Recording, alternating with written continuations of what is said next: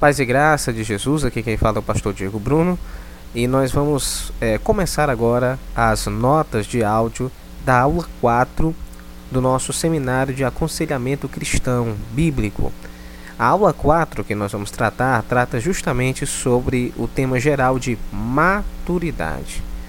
É essencial, é importante demais que a pessoa que trabalha com aconselhamento cristão, com aconselhamento bíblico na igreja, e também exercendo esse aconselhamento bíblico também para com pessoas que também nem, não são cristãs, mas se abrem, né, para a possibilidade de ouvir os conselhos da palavra de Deus, aquele que trabalha com aconselhamento deve levar em conta a questão de como está a sua maturidade cristã.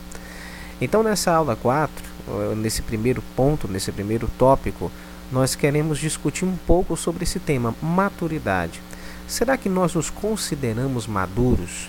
Será que também as pessoas que convivem conosco podem afirmar que, olhando para nós, olhando para o nosso comportamento, para as nossas atitudes, elas podem afirmar que somos pessoas maduras?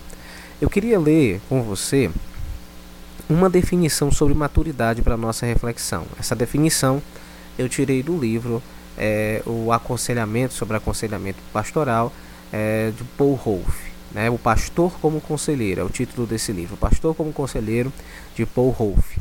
E essa definição diz o seguinte: uma definição de maturidade.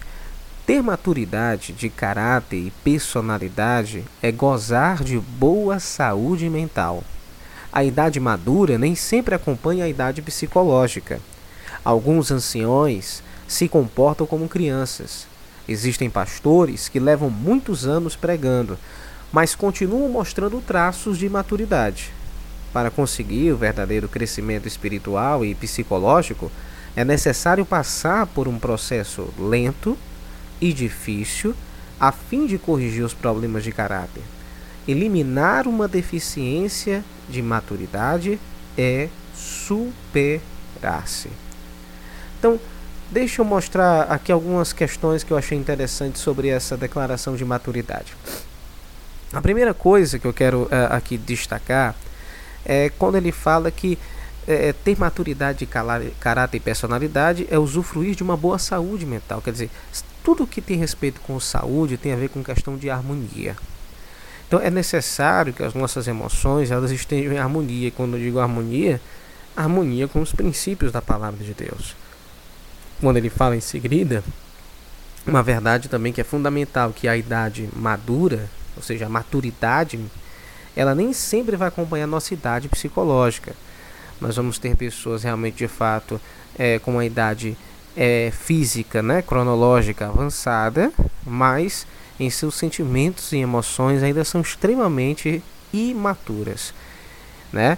E e o pior é que às vezes nós somos condicionados a sempre esperar que pessoas mais, é, mais velhas tenham essa maturidade e até colocamos responsabilidades grandes é, com, para com essas pessoas.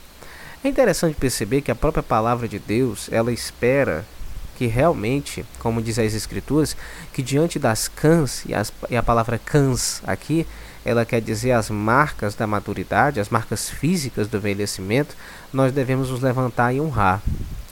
Mas é, é fato também que nem sempre isso é verdade. Nem sempre isso é verdade. Então, nós não devemos avaliar que tal pessoa ela realmente seja adequada para tal ensino se ela primeiro não ser provada nas suas emoções, provada no seu comportamento, não apenas na sua idade física né, e cronológica. Uma outra questão que ele fala aqui também, que eu acho muito relevante, é que pastores, líderes, dirigentes, pregadores, professores de escola bíblica, líderes de grupo de estudo, também da mesma forma podem passar muito tempo pregando sobre a palavra, ensinando grandes verdades espirituais, mas mesmo assim ainda revelando traços de imaturidade quando vão administrar os seus próprios sentimentos. Uma, é fato que é, é muito mais fácil pregar sobre a palavra do que viver a palavra.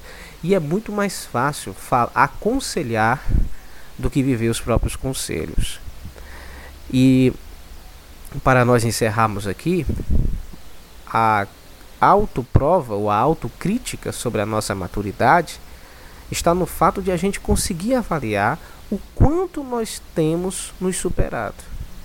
O quanto, por exemplo, a minha paciência tem aumentado. Será que eu posso olhar para o ano passado e, e olhar para mim hoje e perceber que eu cresci em paciência?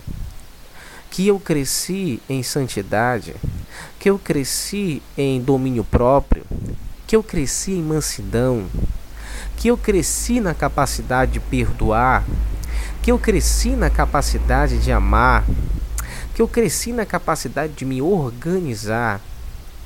É interessante então perceber que a maturidade é uma questão que vai ser diária e constante na vida daqueles que se prestam ao aconselhamento, porque na medida em que eu compartilho o conselho bíblico para com alguém, eu sou desafiado no mesmo instante a viver também aquele conselho, a experimentar a prática, a vivência, o poder da palavra naquele conselho. Então, percebamos a necessidade de a gente sempre se questionar: como está a minha maturidade? Eu estou amadurecendo? Eu estou crescendo? E se eu não estou crescendo, se eu não estou amadurecendo, o que, é que tem me impedido? Então, essa é a nossa primeira reflexão sobre essa definição do tema maturidade. Deus abençoe você. Até, a nossa, até o nosso próximo ponto.